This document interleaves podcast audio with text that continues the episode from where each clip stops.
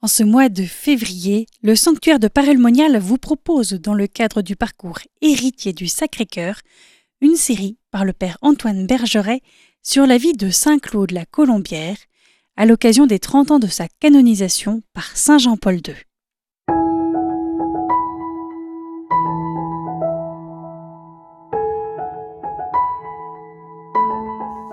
Bonjour chers frères et sœurs. Nous retrouvons Claude la Colombière à Avignon. Je vais vous raconter un épisode assez important qui manifeste bien les qualités de prédicateur qu'avait déjà le jeune Claude.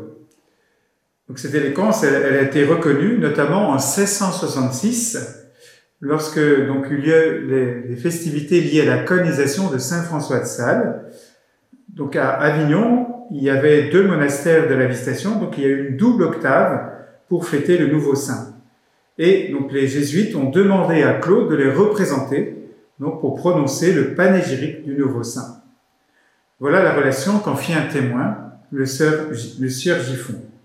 Le samedi après les vêpres, le révérend père La Colombière fit un rare discours à la gloire du saint et employa pour texte ces paroles de l'énigme de Samson du fort est sorti le doux.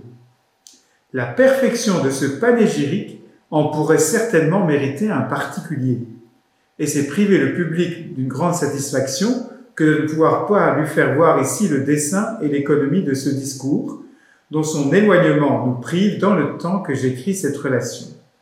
Voilà un témoignage particulier, en même temps qui nous laisse sur notre fin, parce que nous n'avons pas hein, donc se dérouler du panégyrique. Nous avons simplement donc son argument. Alors pour cela, je renvoie à l'histoire de Samson. Vous trouvez ça au chapitre 14 du livre des juges.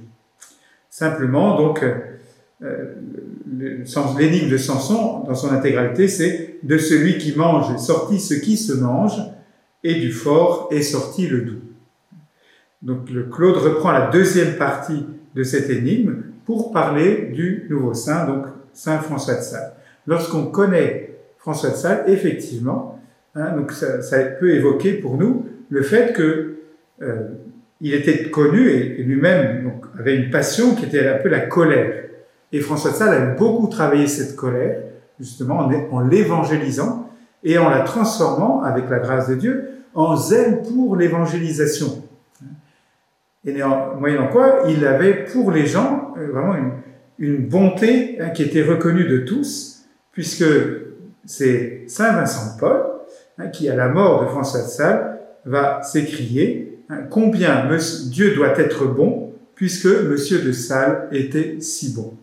Ce qui est intéressant, c'est de voir que Claude donc connaissait déjà bien la vie de François de Sales.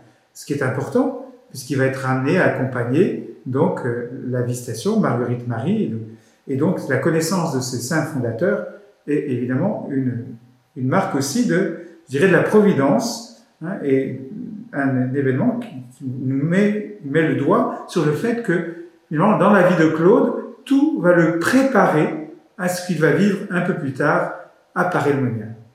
J'en reste là pour l'instant. Voilà, je vous dis au revoir et nous nous retrouvons demain pour la suite. Merci.